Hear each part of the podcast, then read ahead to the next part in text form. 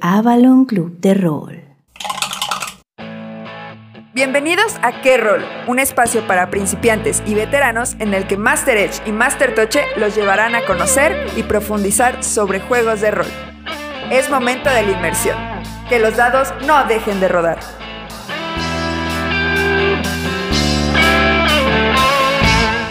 Qué bueno que llegaste, te estábamos esperando. Ocupa tu lugar que esta sesión va a empezar.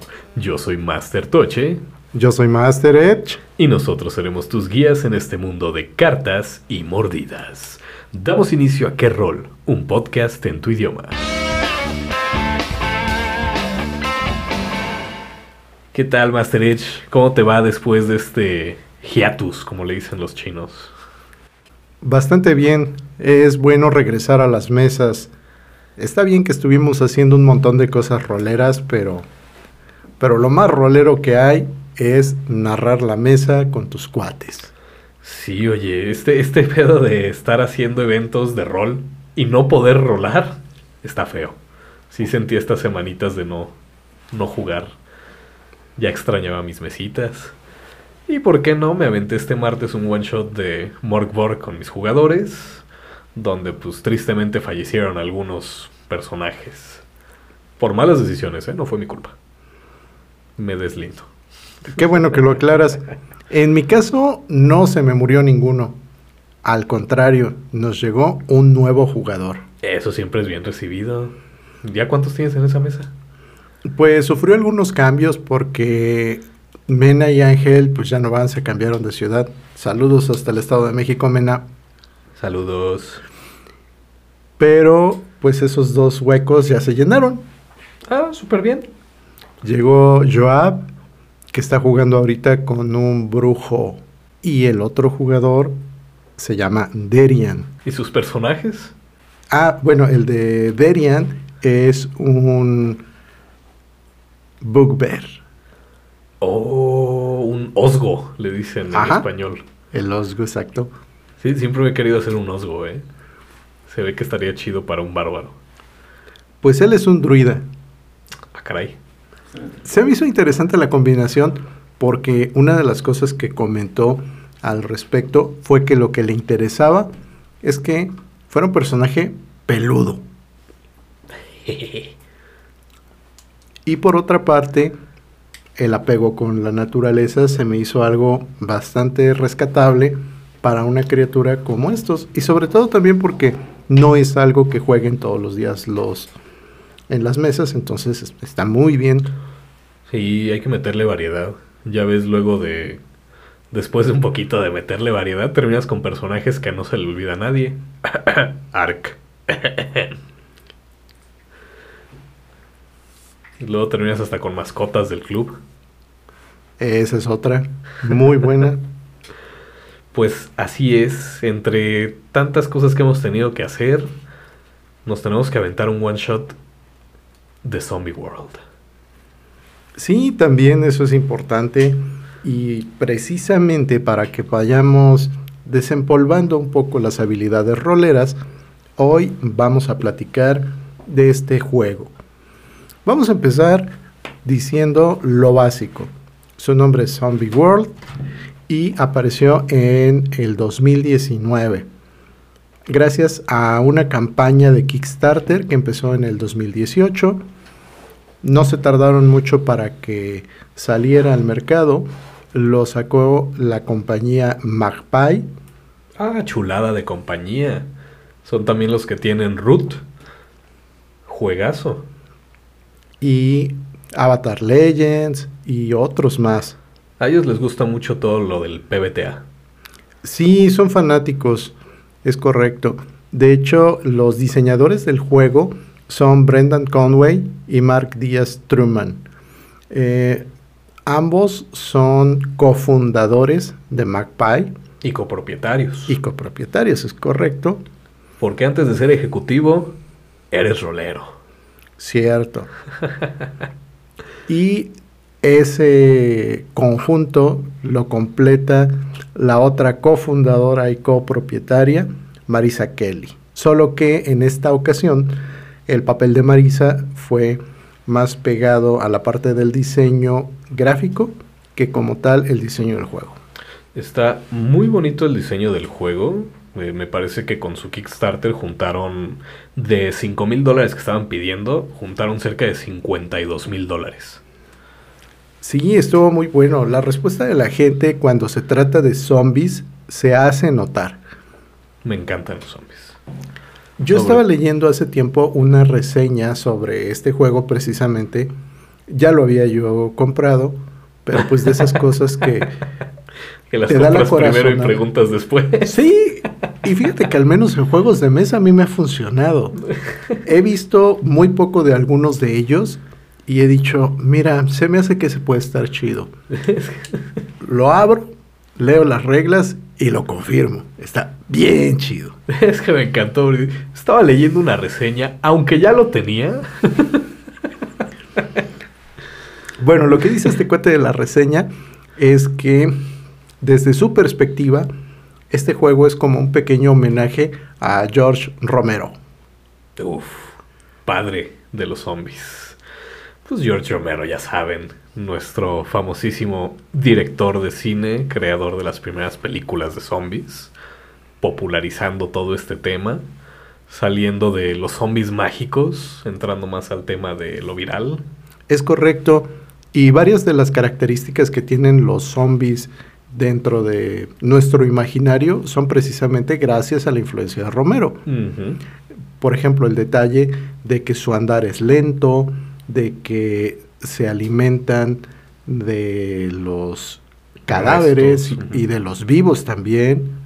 Entonces ese tipo de cosas pues vienen desde ahí. Y eso le suena también a algo que conocen más recientemente. Una pequeña serie que salió por ahí de los 2010. Se llama The Walking Dead, a lo mejor la topan. muy similar también a este tema porque también está muy basado en los zombies de George A. Romero. Sí, y fíjate que otra de las cosas que destacaba este cuate en su reseña es que Magpie ha tenido la habilidad para hacerse de juegos que tienen que ver con cosas que son populares sin tener que meterse en la bronca de la licencia. Ah, caray. Y si lo vemos aquí con Zombie World, pues no es otra cosa más que Walking Dead. Porque Sí, fíjate, cierto. los enclaves que trae de base el juego son la prisión y el hospital. Las comunidades sí. Sí, sí, sí. Las expansiones son el centro comercial, Uf, un clásico. la granja, Sí, sí, sí, sí. Y está muy, muy interesante. Y ahorita vamos a ir viendo todos estos detalles al respecto de cómo se arma el personaje, cuáles son sus características principales y cómo estos elementos están afectando a la manera en la que vamos a jugar. Lo que ya saben que le llamamos la dinámica. Oye, antes de que pasemos eso, nada más quiero hacer notar que viene muy bonito todo el diseño del juego, eh, las cartas que trae, los manuales, o sea, todo está muy bonito todo, la verdad, todas estas cartitas, una chulada que trae hasta pues, tus hojitas de personaje reusables. Mira, parte de lo que está muy agradable en el juego, como bien mencionas, es toda esta parte visual. Cada uno de los diferentes tipos de tarjetas que se utilizan traen imágenes alusivas, son una delicia visual. Y por otra parte, el que todo esto cabe en una caja, que la caja trae su inserto y en el caso del que traemos aquí en la mesa, pues viene ya con sus fundas y trae su marcador y todo cabe perfectamente sin ningún problema. Y aparte está compacto. O sea, estamos hablando de que tiene más o menos lo de una caja de DVD. Sí, ahora que lo mencionas es un tamaño más o menos aproximado. Digo, de grosor, digamos, son como, ¿qué? Cuatro. Cinco DVDs Ajá. juntos.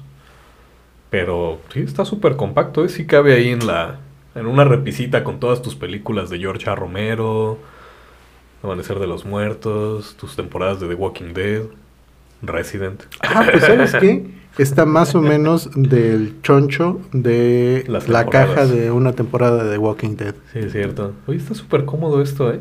Sí. Las funditas ya las traía, ¿no? No, no, es- es- Te tocó Van- enfundarlo todo. van por separado. Sí, ya sabes lo que dicen los, los jugadores de Hueso Colorado, que parte de la diversión es enfundar. Pues sabes que yo creo que está pasando ahorita en la cabeza de nuestras escuchas. Que por qué estamos hablando de cartas en un juego de rol. Muy buen punto. Esa es la primera cosa que me llamó la atención del juego y dije, "Mm, vale la pena conocerlo. Porque estamos muy acostumbrados a que el rol lo jugamos con dados. Cuando buscamos alternativas, nos encontramos cosas como Dread, que utiliza la torre de Jenga. eh, nos encontramos con cosas como Legends of Avalon, que están utilizando un mazo de cartas. Eh, tenemos otros casos similares. Pero aquí también uno de los atractivos para mí es el hecho de que como todo lo traes junto y todo está ordenado, te da una sensación muy diferente del juego de rol tradicional en el que tu hoja de personaje pues es una impresión en una hoja tamaño carta que normalmente la traes doblada en un folder, Tu chilaquil. algunos casos que ya hemos comentado. Y aparte se me hace muy... ¿Cómo lo mencionan? Los gringos le dicen self-contained. Así como muy... Ay, aviéntame una palabra. Ergonómico. Ergonómico. O sea, tú llegas con tu cajita, sacas todo, le das a cada quien su tapete de jugador, pones enfrente el tapete de la ubicación, del enclave, y a jugar. Que quieres hacer algo, sacas una carta de una de las barajas. Que algo más va a pasar, sacas otra carta. Sí. Vamos platicando también otra cosa importante. Este juego utiliza como base de su mecánica el PBTA, Pero Edge, ¿qué es eso? pero no es el PBTA tradicional. Dijimos que PBTA es el acrónimo de Power by the Apocalypse, que es un sistema de juego que tiene características muy particulares. Estas características tienen que ver principalmente con el hecho de que el narrador no va a tirar dados, de que todo es muy narrativo y en este caso el azar está representado por las tarjetas que están en cada uno de los mazos. Prácticamente puedes hacer que toda tu sesión esté basada en el azar sin los dados, porque cada uno de estos mazos pues lo revuelves las veces que sea necesario y lo pones a funcionar. Pero ¿cómo pones a funcionar los mazos? Muy bien, vamos empezando por lo más elemental de cualquier juego de rol. Vamos a crear tu personaje. A ver, aquí está. Ya tengo aquí mi tapete de personaje. Bueno, a tu hojita de personaje ponle, primero que nada, nombre. Vamos a partir igual que en la ambientación de The Walking Dead, es decir, época moderna. Ok. Me voy a llamar...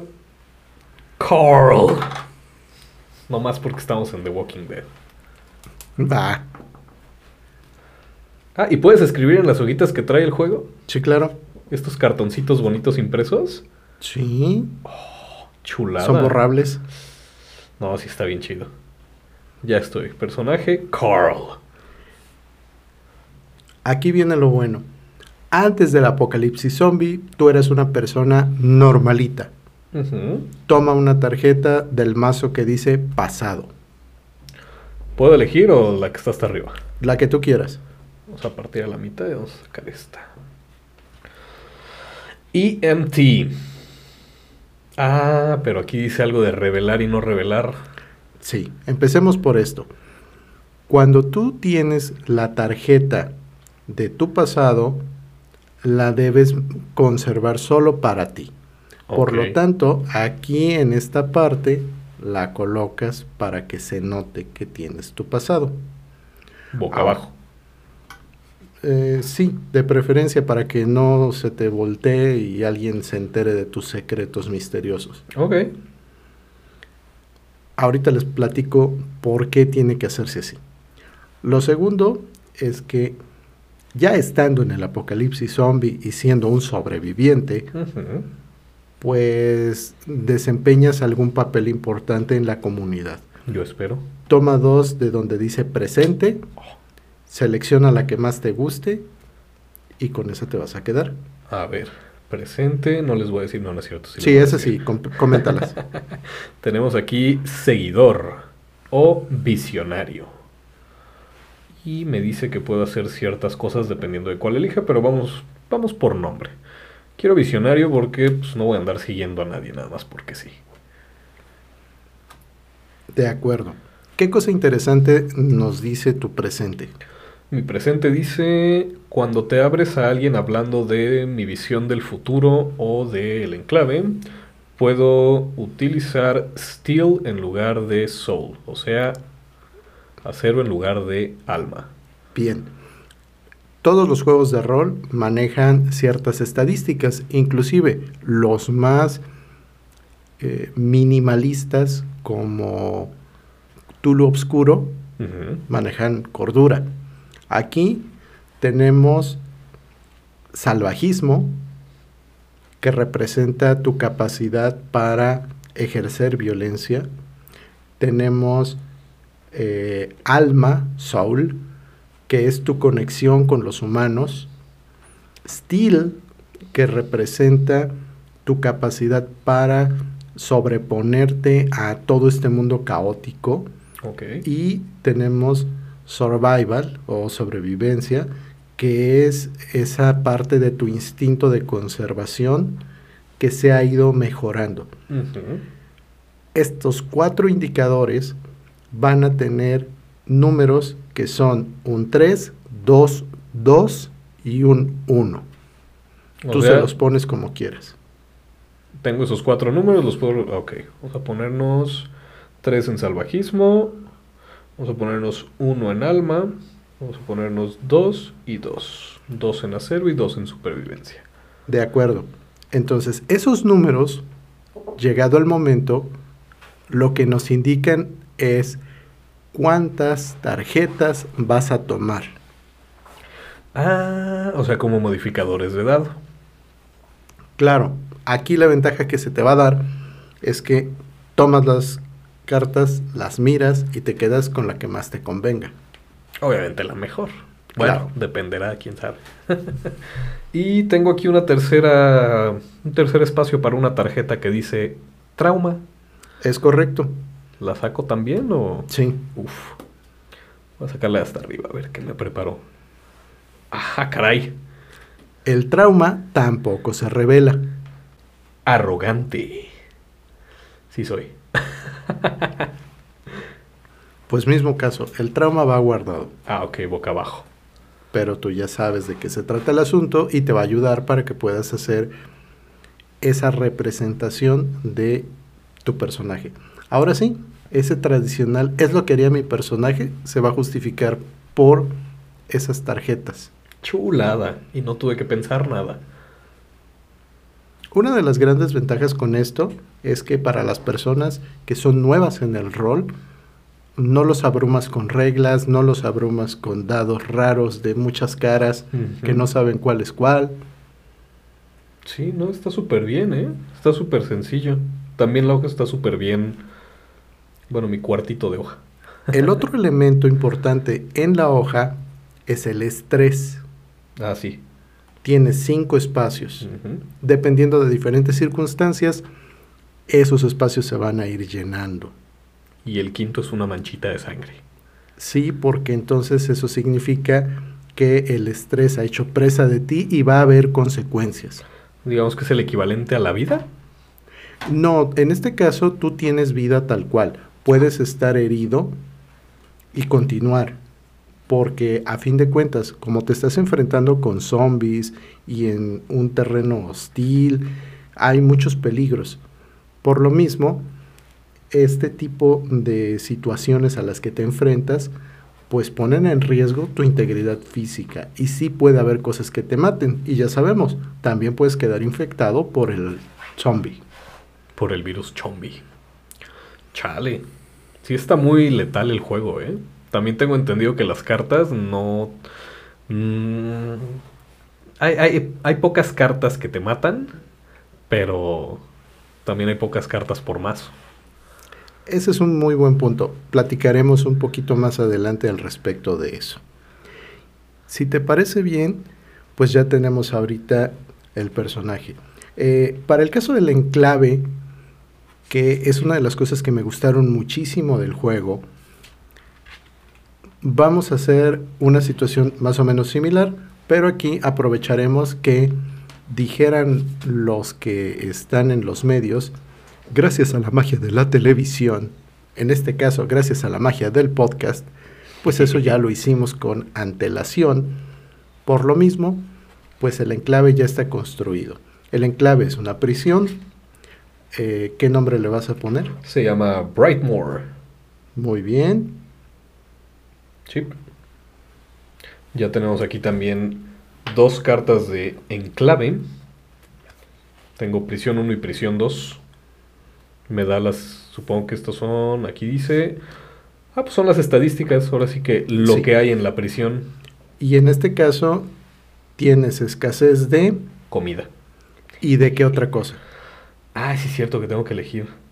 Habíamos dicho que teníamos escasez de... Privacidad, porque Y- es una prisión. Ajá, y de comodidades suburbanas. Así es. Aquí está escrito. Sí, ¿Qué ventaja tenemos? Tenemos la ventaja del generador de electricidad. tenemos generadores. Y también tenemos otra segunda ventaja que es la armería. Chulada, pues es una cárcel, obviamente tiene que tener armería. Estos elementos que salieron como ventajas vienen también en un mazo de cartas, se determinan al azar. Y otro de los elementos que son muy importantes aquí es la población. De población, ah, de eso sí no los tenemos aquí afuera todavía. La población es otro mazo de cartas que trae ilustraciones de personas, trae nombre, una ocupación, habilidades y equipo. Entonces, este enclave es básicamente como la guarida que tenemos en Baesen. Claro Otro que sí. personaje que está aquí. Y como tal, le podemos comprar mejoras, pueden suceder cosas a lo largo de la historia que hagan que tengamos problemas. Posiblemente una horda de zombies dañe el perímetro y la reja esté endeble o pudiera ser que eh, tenemos algún prisionero muy peligroso, tanto como los zombies o quizá más. No, sí está cañón. Y por lo mismo, también este mazo que tiene a los personajes, es decir, a la población, nos está ayudando para que tengamos NPCs de a gratis. ¿Y quién rolea esos NPCs? El Master. Uh. Bueno, aquí también se le llama Game Master. Al Game Master.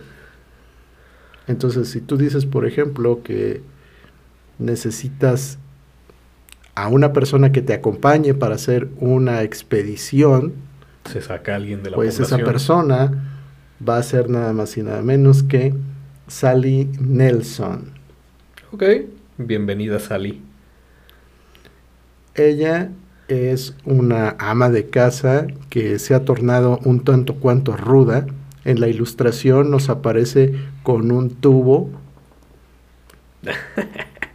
un poco desaliñada y con cara de pocos amigos. Sus habilidades, oye, esto ya suena como los concursos de Miss Universo. Sus habilidades son A ver, tres capitales del mundo.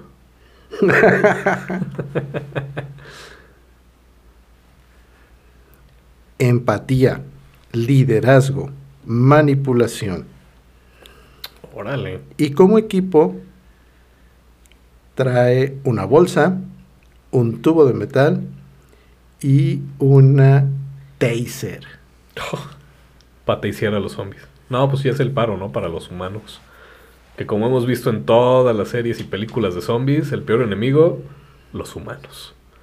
Y las puertas. Oye, y ahorita que dijiste lo del equipamiento, me cae la duda de, ¿yo qué traigo? La forma más fácil de hacer esto es que tomes una de estas tarjetas como si fuera la representación de tu personaje. De las de población. Así es. Ok. Y con eso ya tienes ahí qué equipamiento trae. La otra alternativa es piensa de forma coherente con lo que es tu personaje. Una bazooka. Está bien coherente. Un machete. No vas a poner allá a Dani Trejo, conociéndote. Estaría chido, estaría chido. Pero no, un machete común y corriente. Bien. Entonces, estamos listos para empezar. Sí. ¿Y cómo crees que se empieza una sesión? Esta es la historia de cómo murieron. No, Ah. con el mazo del destino. Uh, a ver. Y el mazo del destino. ¿Qué dice, prepara para mí? Ustedes dos tienen planes para mejorar el enclave. ¿Cuáles son esos planes? En este caso nos referimos a Sally y tú. Pues, como soy un visionario, y según mi tarjeta de visionario tengo... Oye, quedó que ni mandado a hacer porque como visionario tengo que mejorar el enclave, tengo que mejorar mi situación actual. Y como tenemos escasez de comida, pues vamos a aplicarle de Walking Dead. Queremos usar los patios para sembrar comida. Muy bien. Y en este caso, ¿qué es lo primero que vas a hacer? Pues si el patio ya está limpio, ¿está limpio? Sí. Pues vamos a ir a una ciudad cercana a buscar alguna especie de Depot Home para no infringir licencias, como decíamos hace rato. Claro. Y pues buscar semillas, herramientas de jardinería y vámonos. El famoso foraging. Claro, Adelante entonces. pues nos vamos para allá. Los guardias que están custodiando la entrada de la prisión mueven la barricada que hicieron, lo suficiente como para que ustedes dos se cuelen por ahí. Provistos de algunas cuantas cosas esenciales para su defensa, empiezan a alejarse. La calle principal, o mejor dicho, la única calle que conecta esta prisión con la parte de la ciudad, está desprovista de árboles. Prácticamente desde la puerta de la prisión puedes ver las primeras casas de la ciudad que se encuentran escasamente a un par de kilómetros. Ok. Todo alrededor hay algunos vehículos que ya están saqueados, algunos se incendiaron, hay restos de personas y algunas otras cosas como perros en algunos de los rincones. Algunos ya están en descomposición, algunos están mordisqueados, quedan también por ahí pedazos de zombies. El olor a carne podrida se aproxima de todas direcciones. Pues yo sé que no va a servir de mucho, pero me echo unos chiclecitos de menta y me pongo mi paliacate para intentar no respirar tanta podredumbre. Por lo menos que me llegue el olorcito a menta. Muy bien. Conforme empiezan a avanzar, notan que entre las casas a unos 50 metros de ustedes se ve algo de movimiento. Hmm. Por la distancia no se puede apreciar si se trata de gente viva o muerta. ¿Qué van a hacer? Pues sigilosamente, o sea, hace agachaditos, le digo a Sally, vamos para la casa. Empezar a avanzar hacia la casa donde hubo movimiento para asomarnos por las ventanas sigilosamente. Muy bien. En este caso, como la situación es tranquila, no hay ninguna presión, no hay necesidad de hacer ninguna tirada, o en este caso, ninguna sacada de carta. Ok. Cuando están lo suficientemente cerca de la casa, se puede escuchar cómo los utensilios en el interior están siendo tirados, tal pareciera que quien está ahí también está buscando algo. Hmm. Sally, ¿recuerda si alguien más salió? Te mueve la cabeza indicando que no. Asomo lentamente mi cabeza hasta la altura de mis ojos para ver si puedo distinguir algo adentro de la casa. En el interior de lo que parece ser la cocina, y digo parece ser porque es un completo caos, se ve una silueta de un hombre, muy probablemente cercano al metro ochenta, corpulento, Híjole. y se ve que no está prestando mucha atención a sus alrededores. Está prácticamente metido en la parte de abajo del fregadero como si quisiera sacar posiblemente los tubos o algo similar. Pues con machete en mano y silenciosamente entro. En esta ocasión vas a usar tu atributo de Steel y vas a tomar una de las tarjetas del deck de sobreviviente. ¿La de hasta arriba o igual puedes escoger la que quieras? Normalmente la de hasta arriba, porque ese no se va a barajar ahorita. Uy, miss. O sea, fallo. Correcto. Cuando estás pasándote por la ventana, no te das cuenta que uno de los pedazos de vidrio que quedaban en la parte de arriba Chale. se afloja y cae. ¡Crash! Un clásico. La persona voltea inmediatamente y te das cuenta de que es un sobreviviente como tú, pero no lo habías visto antes. Su apariencia es de una persona muy descuidada de su aseo. Tiene barba y cabello largos, crecidos. Se le ven pedazos hasta de como hongos o algo similar entre la barba. Mm. Y huele bastante mal. Ah, caray. Ves que el sujeto que empieza como a buscarse, como si quisiera sacar una arma o algo por el estilo. ¿Qué vas a hacer? Apunto con el machete hacia él y le voy a decir, hey, quieto.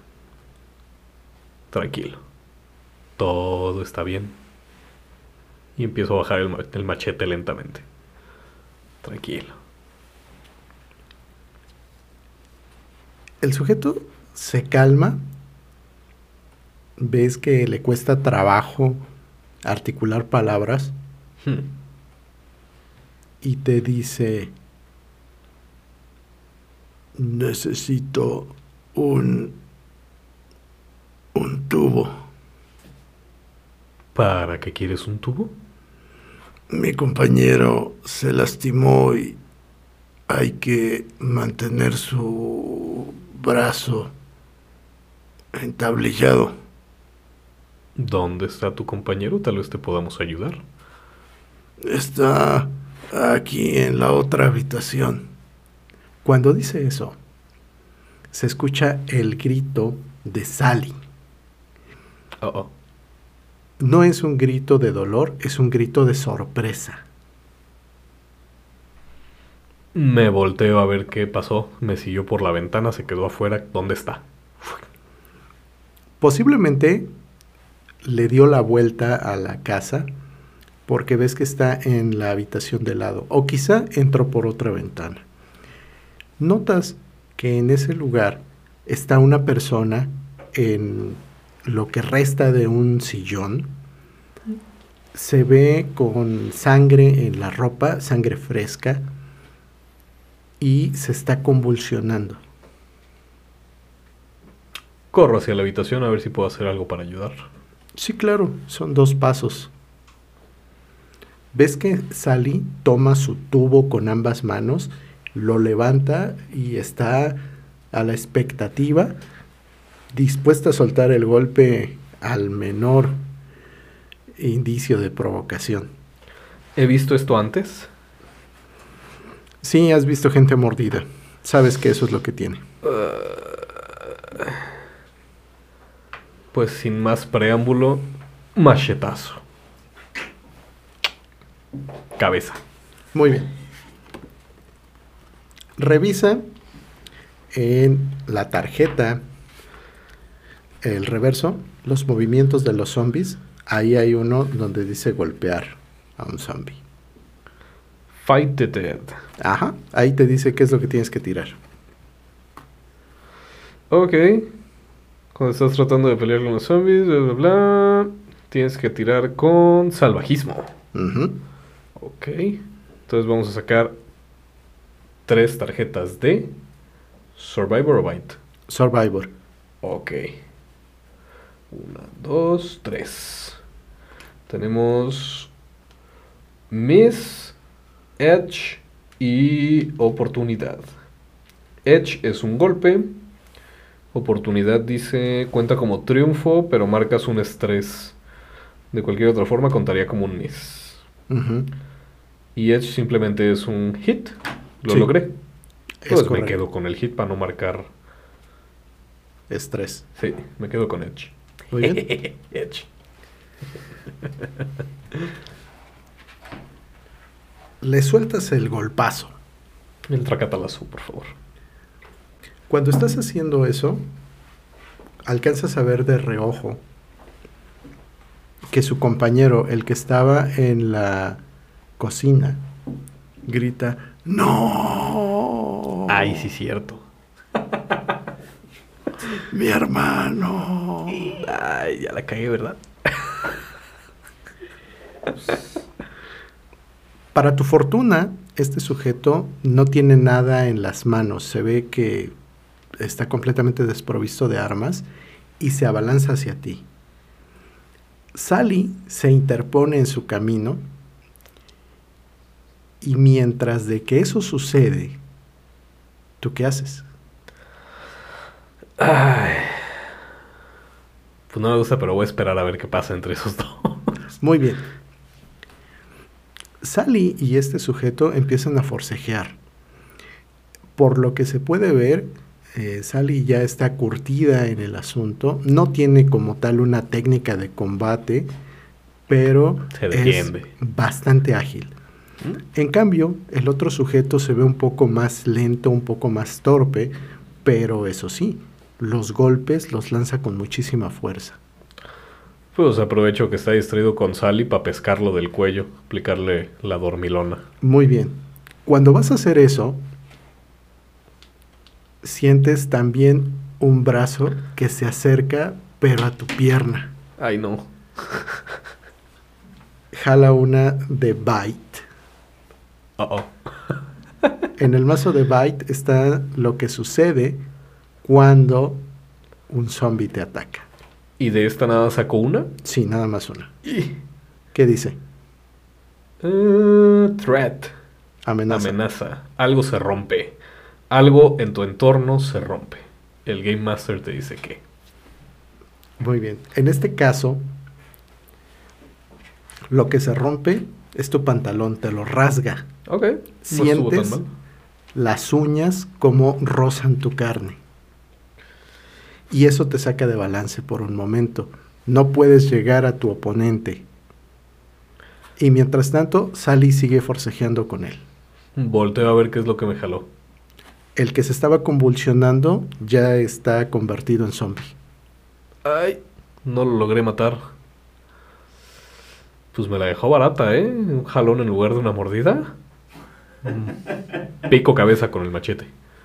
Pues ya sabes, salvajismo. Tomas tres y te quedas con el mejor. Tres de Survivor. Miss, miss, miss. De cómo ayudarte, compadre. Pues muy bien. Toma el de Bite porque irremediablemente te ha mordido. Uh oh. Pues. ¿Te digo o no te digo? ¿Te digo o adivinas? No, pues ya me la sé. Bite. Mordida. Has sido mordido. Tu muerte es segura. Puede que no mueras en este momento o incluso en una hora, tal vez un día, pero morirás. El Game Master te dice cuándo. Y hasta aquí vamos a dejar la escena. Ah, chale. Cosa muy importante, solo había una tarjeta que dice mordido. ¿Neta? Son 15 en total en este mazo. Cinco de ellas son a salvo y las otras son amenazas. Más zombies, algo se rompe, etcétera. Sí. Ok. Chale. Sí, como puedes ver, tenías 6 de 15 para que pudieras salvarte. Ni nada. Está muy chido, ¿eh? Me gustó. Chulada. Ahora, el juego como tal no tiene un sistema vertical por puntos para que tu personaje avance. Pues no, ¿pa' Su avance es más horizontal porque puedes ir consiguiendo esos recursos que hacen falta para que mejores el enclave. Puede ser que tú también tengas estas interacciones con otros sobrevivientes y que en determinado momento tengas que voltear tus tarjetas. Ay, sí es cierto, ya nunca vimos qué onda con eso. Cuando tú volteas la tarjeta pasan cosas interesantes. Fíjate, la tarjeta de tu Pasado. pasado dice que si la revelas vas a ignorar otros peligros, amenazas o aquello concerniente a salvar una vida porque necesitas ayudar a alguien. Y esto tiene que ver con que en el pasado fuiste una de esas personas que atienden las emergencias, un paramédico. Ok, no, tiene sentido. Entonces, esa situación te hace que tú saques a flote tus habilidades y mientras de que la tarjeta está mostrada, vas a tomar más uno cuando hagas cualquier cosa que tenga que ver con primeros auxilios o procedimientos médicos. Está súper coqueto el juego. El de arrogante también, mientras está revelado, puedo sacar más uno cuando logro hacer las cosas a mi manera. O sea, me echo el plan de alguien más para hacerlo como a mí se me pegue la gana. Es correcto, y todos estos pequeños detallitos, pues son herramientas que te sirven para que puedas ir representando a tu personaje. Está muy Decíamos chido.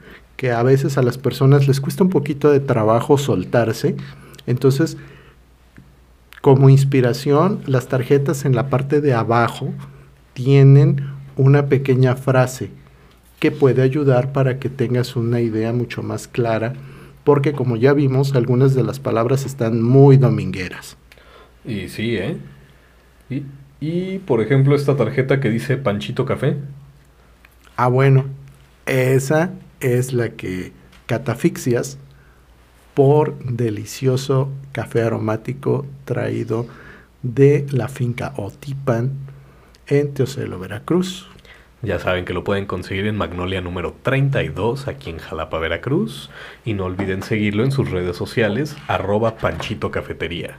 Síganlos en Instagram y estén al pendientes. También recuerden que tenemos varios lugares. Les extendemos un abrazo y un agradecimiento enorme por tener nuestras mesas. No podemos olvidar que están lugares tan bonitos como Juan Perro, También está Luce Terraza Café, la dulcería Howard's 9 y 3 cuartos, La Roca de Guía, Celtic House el Café Arkham. y pues próximamente Panchito Café también va a tener una mesa. Como debe de ser. Y otra cosa que también deben recordar es la tienda de Avalon. Tenemos para ustedes dados, manuales, Charolas, sí, también, minis, chucherías varias.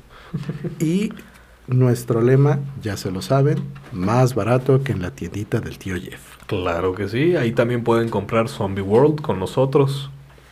Y no solo eso, también eh, estamos extendiendo los servicios para conseguir juegos de mesa. Entonces, si necesitan algo, con toda confianza, avísenos, vemos si lo tenemos en existencia y si no, pues cotizamos, vemos si se los podemos traer o no, más o menos en qué tiempo, porque a fin de cuentas la idea también es ayudar a que la comunidad de jugadores pues tenga con qué entretenerse. Es correcto. Y pues aquí nos podemos entretener también con un dado de 12 caras tirando iniciativa. Va que va. ¿Qué vamos a hacer, Master Toche? Vamos a responder una pregunta del público. Pues a ver, gánale a un 10. Ah. Ahorita, mira. Tengo, tengo más 10 en iniciativa. ¡Ay! 11. Qué conveniente. Pues la pregunta del día de hoy es... ¿De dónde sacan o cómo crean sus mapas de pueblos o ciudades? Y creo que empiezo yo, así que Dale. Pues yo mis mapas, más que nada, empecé haciéndolos de memoria. Los primeros mapas que hice para jugar rol fueron de, pues, juegos y películas de zombies, porque yo empecé narrando All Flesh Must Be Eaten. Entonces, pues, una de nuestras players, saludos a Lau, nos llevó un pizarrón, un pintarrón que tenía por ahí en su casa, nos lo donó, ese pintarrón por ahí sigue. Eh, y ahí dije, bueno, pues ahí empecé a dibujar los mapas con plumón. Me aventaba ahí un mapa de un primer piso, de alguna comisaría, de alguna ciudad raccoon. Me aventaba ahí No, de no, algunos laboratorios. Ciudad Zarigüeya. Mapache. Ah, pues es para el contexto mexicano. Para no infringir derechos. Claro. Entonces, pues ahí, así empecé. Ahorita ya estamos un poquito más avanzados y utilizamos lo que se llama Incarnate, que es una plataforma en línea, la cual por una pequeña, una módica suscripción, te permite crear mapas con los recursos que tienen ellos. Está muy sencillo. Al principio sí abruma un poquito porque tiene demasiados elementos, pero explorando un poquito y jugándole ahí tantito, se entiende chido. Súper. ¿Y tú? En mi caso, yo siempre he sido mucho de utilizar herramientas que ya están. En este caso de los mapas, utilizo tanto los que vienen en las aventuras que ya están prediseñadas, como aquellos que la comunidad publica y deja para que tú los puedas usar. Parte de mi acervo implica tener mapas para distintas ocasiones, porque a veces los jugadores toman decisiones que no tienes pensado. Entonces, sacas tu mapa y listo, ya tienes un escenario para el que puedan ellos hacer algo adicional. Te cuento ahí una cosa que me pasó cuando estaba yo en línea. En la época de la pandemia, hace un par de años, con mi mesa internacional, hubo un día en que no llegaron todos a jugar. Chale, ni porque es en línea. Lo que hice entonces fue desviarlos ligeramente del camino. Ellos tenían que buscar una fortaleza en un bosque y como parte de los hallazgos, pues encontraron unas ruinas de una iglesia. Esto meramente con la intención de que pudieran interactuar con algo. Y así como ese mapa, en otra ocasión, eh, los jugadores tomaron eh, un rumbo diferente y en lugar de irse hacia una parte donde había unas colinas, tenían que buscar a unos gnomos, pues decidieron irse para el otro lado. y para el otro lado, que les voy poniendo un mapa de unas charcas y unos pequeños eh, lagos formados de manera natural por la lluvia y demás. Y, pues curiosamente por ahí salieron unos hombrecillos pez a hacérselas de jamón. Entonces todos estos mapas ya los tienes ahí de reserva. Si pasa algo, echamos uno de estos. Sí, y fíjate que también una de las cosas que me gustan mucho es tener herramientas para hacer los mapas. En este caso, he estado probando con diferentes cosas que me resultan útiles. Mira, he probado con mapas que ya están hechos, pero que no tienen cuadrícula. Entonces me conseguí unos rectángulos de acrílico que ya vienen marcados con cuadros de una pulgada que se colocan encima. Eh, funcionan bastante bien para los aspectos tácticos. Sí. También me conseguí un, un mapa táctico, el famoso Battle Mat, que mide más o menos como 70 por 40. ¿Está choncho? Igual ya viene cuadriculado. ¿Trae Ya imagen más- o algo? No, nada más eh, el fondo es como arenoso. Y al reverso es un fondo como de losetas de calabozo. Ok. Y pues ese es el que se utiliza para que tú vayas dibujando ahí lo que haga falta. Lo cual me recuerda que la técnica de Master Aja está súper chida. Saludo a Master Aja también. ¿Sabes lo que hace? Él pone su mapa y encima del mapa pone un acrílico. El acrílico está marcado, llamémoslo iluminado, con plumón del que se borra. Conforme los personajes van explorando, Lo empieza a borrar. Ajá. y va descubriendo lo que hay ahí. Entonces, qué chido. También no podemos dejar atrás por allá a Master Silvetsky, que tenía su mapa impreso. Hizo recortes de papel de la forma de las habitaciones y los fue pegando uno por uno. Entonces, igual cuando iban explorando, él iba quitando estos pedazos de papel para que vieran la habitación. Eso lo hicieron en la casa Corbid. Cierto. Y pues también pues ya me tocó a mí el de Fallout. Ah, Ese fue creo que la más sencilla que he hecho. Nada más abrí el comando de consola en el Fallout 4 de la computadora, le di para volar, quité el HUD y tomé un screenshot de, desde arriba de lo que quería. Oye, sí, esa es una muy buena técnica. No solamente en, en juegos como Fallout.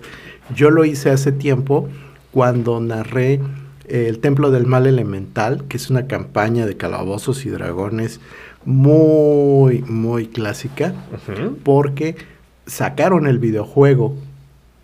Entonces yo iba jugando el videojuego y con eso iba tomando capturas de pantalla y ya después eso es lo que les ponía a mis jugadores. También aplica con Baldur's Gate, pero el 2. Ah, claro. Sí. Bueno, en el 3 también puedes hacer la top-down view, pero No, pero es que ahí ya necesitas tener una pantallota sí, sí, sí. para que valga la pena. Sí. No, pero sí. Hay formas muy fáciles de hacer mapas, desde el clásico nada más cuadriculado para que se ubiquen en un combate, que es el más sencillito. Si tienen un pintarrón, o a lo mejor no hay pintarrón, pero tienen, no sé, una cartulina blanca, le pueden pegar de este papel con el que forran los libros. El famoso contact. El contact, gracias. Entonces pueden pegarle de eso a una cartulina blanca y ese es un mapa portátil que pueden andar jalando y ahí pueden dibujar con plumón. Acabas de, de mencionar algo que se me hace bien, bien importante. Los masters siempre andamos trayendo la mochila atascada de cosas. Somos papelerías andantes. Por eso yo soy muy de la idea de que las herramientas que utilices deben ser herramientas que te resulten prácticas Y no solo de usar, sino de transportar. El pero que tengo con mi con mi Battle, Battle Mat Mat. grandote es que tiene que venir enrollado. Mm. Eh, ese es el asunto. Yo tengo uno que me regalaste que medía como 50 centímetros por 40 y cacho, Ah, sí, el rígido. que lo terminé cortando a la mitad para poderlo echar a la mochila y transportarlo. Y se arma chido y queda chido otra vez pegado, pero sí estaba muy grande para andarlo moviendo de un lado a otro. Y se estaba maltratando. Fíjate que ahorita me estaba yo acordando de que hay un cuate rolero que vive en la Ciudad de México Saludos al cuate rolero. que el otro día publicó, no me acuerdo en dónde, que él estaba haciendo mapas. Ah, no, perdón, no es de México. Es eh, Rebo, Rebo y Dados de Chile. Saludos hasta Chile. Ese canijo se puso a hacer sus mapas y luego los digitalizó. Ah, caray. ¿Como con escaneo o...? No sé exactamente qué técnica haya usado, pero el chiste es que ya escaneados los subió, eh, no me acuerdo si a Instagram o a dónde, pero nos dijo, ahí están para la comunidad, dense. Órale. Pues hay muchas formas de conseguir mapas. Están los mapas ya creados, están los mapas que ya traen las cajas de inicio, algunos juegos traen su propio mapa. Ah, oye, qué bien que mencionaste eso. ¿Las cajas de inicio? Sí, sí, las cajas de inicio son una chulada por darte esas herramientas, pero también hay empresas como, eh, ¿cómo se llama esta empresa? Modifius. No, no, no. MacPie. Eh, Gale 9 algo. Se me fue ahorita el nombre. Cubicle 7.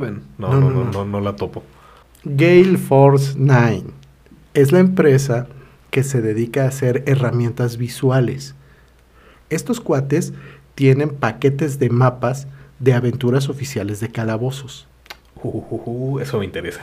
Porque es que en ocasiones en la aventura oficial el mapa pues es la cuarta parte de una hoja tamaño carta, penitas si se lee. Estos cuates entonces lo que han hecho es que han tomado los derechos de esos productos y han armado su propia versión. Yo estoy a punto de comprarme uno que es el paquete de mapas de la aventura que se llama El Calabozo del Mago Loco. Y es una chulada, porque ya todo viene con ambientación, con sombreados, con todo lo demás. Entonces, pues está genial. Tengo una duda. Mm. El mapa que ocupas de Valaquia, ¿de dónde lo sacaste? ¿Es el oficial de...? De la caja de inicio. Bueno, este, pues no, es la caja de inicio que tiene forma de sarcófago. bueno, esa no es propiamente caja de inicio, es la edición revamped Ah. de La Maldición de Strahd. Sí, sí, sí, sí, sí. Ah, ¿Qué les puedo decir? Así se llama. Meñique arriba. Así se llama. es parte de los mapas que trae. Están muy chidos. Sí. Sí, sí, sí, eso sí valen la pena. Otra de las cosas interesantes que trae esa caja es que trae el mapa de el castillo de Strahd. Y déjenme platicarles que ese mapa es la edición remasterizada del mapa original.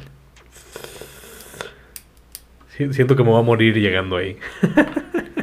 Pues igual y uno nunca sabe. Ahora, no, no me espantes a la gente. Pues, así, ya saben, encontrar mapas en todos lados. Y si quieres espantar gente, pues ¿qué te parece el horror cósmico? Me encanta, me gusta mucho. Bueno, les informamos que acaba de empezar el mecenazgo para sacar Actum Tulu en, español. Y lo está sacando la empresa ibérica conocida como The Hills Press. Qué chistoso que se llamen The Hills Press, la neta. Sí, yo la verdad la primera vez que los vi no me imaginé que fueran de España. Pero, pues ahí está. Pues llevan apenas, creo que tres días. Bueno, al momento de la grabación de este episodio llevan apenas tres días que empezaron y ya van a más de la mitad. No, ya eran 70% de la Ah, meta. ya van 70. Sí. Uf, Chulada. No, pues sí, van a llegar bien rápido. Lo que no me convence mucho es que es en euros. Siempre que hacen este tipo de, de Kickstarters y mecenazgos en España, eh, sí me, me duele el codo meterle euros. Sí, pero pues ni hablar. Y sí, están sacando ediciones chidas, ¿eh? Así es, The Hills Press, ya lo habíamos comentado en alguna ocasión, eh, son los que trajeron ratas en las paredes y es una chulada de libro, entonces no dudo que este va a ser también algo muy bueno. Y aparte, pues es Actum Tulu. Nazis, Tulu y sistema 2 de 20. Claro. Recordemos que Actum Tulu es propiedad de Modifius. Entonces, Ya se la saben, aquí tenemos muy cerca de nuestro pechito, de nuestro corazón, el 2 de 20. Por lo menos yo. Y también otra cosa que tenemos muy cerca son las redes sociales, donde Claro. expresamos nuestros me gustas, el like, el, me encanta. encorazona. El me corazona. Pero esa no viene en el pecho, esa viene más bien en la bolsa del pantalón. Ah, caray. Ahí en el teléfono, en el teléfono. Ah, Pues no olviden seguirnos en las redes sociales. Estamos como arroba que bajo podcast. También síganos en nuestras redes sociales de Avalon Club de Rol. y los invitamos también para que continúen estando al pendiente de las actividades que vamos a hacer en estos días que hay un poco de tranquilidad por la zona y porque son las vacaciones decembrinas, pues estaremos fueron mis players. pero estaremos ofreciendo algunos cuantos one shots para los que se quedan, para Claro. que disfruten. Y también aprovecho y hago ahí un, un comercial porque para el próximo mes de enero, a mediados aproximadamente, vamos a tener la segunda temporada de nuestro círculo de lectura de Tolkien. Así ya que saben. quienes todavía no formen parte están a muy buen tiempo de acercarse con nosotros y de participar. Y como yo no me quiero quedar atrás y también quiero aventarme un comercial, les voy a informar, así nada más por encimita, que nos mandaron unos libros. Isra, el de los cuentos, lo pueden seguir en sus redes sociales. Está en Instagram como Ises2304. Nos mandó unos cuantos libros para colorear infantiles inspirados en Calabozos y Dragones. Entonces los vamos a estar checando, los voy a estar coloreando porque a mí me encanta hacer todo esto. Y sí, tú eres la morra de los plumones. yo soy la morra de los plumones. No, no, Yuli me gana. Pero, Ah, bueno, sí. No, de- Pero, pues- déjenme, déjenme ahí, ahí sí tengo que hacer un- una pausa técnica.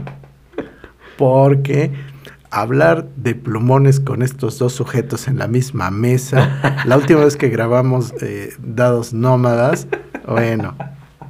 No, no, no, no, no. no. Nos gustan los plumones, nos gustan los colores y las cosas de arte. Entonces, voy a estar checando estos cuentos, estos, perdón, estos libros. Se llaman Colorea tu propia aventura. Crea tu propia aventura. Sí, coloreala y créala. Tiene los dos títulos, me encanta. Los voy a estar checando, voy a estarlos pintando, coloreando, creando mi propia aventura y ya les platicaré qué tal están. Los pueden encontrar en Amazon, son de All In Books. Muchísimas gracias de verdad a Isra por habernos mandado estos libros, por haber pensado en nosotros. Un abrazo enorme. Y con esa nos despedimos y como ya saben, que, los dados no dejen de rodar. Bye. ¿Qué rol? Es una producción de Avalon Club de Rol, con las voces de Master Edge y Master Toche, dirigido por Emanuel Silvetsky. Producción, José Eduardo Acosta. Música, Adrián Moreno. Voces adicionales, Gabriela Mérida. El abuso en la tirada de pifias puede ser nocivo para tu personaje. Avalon Club de Rol, todos los derechos reservados.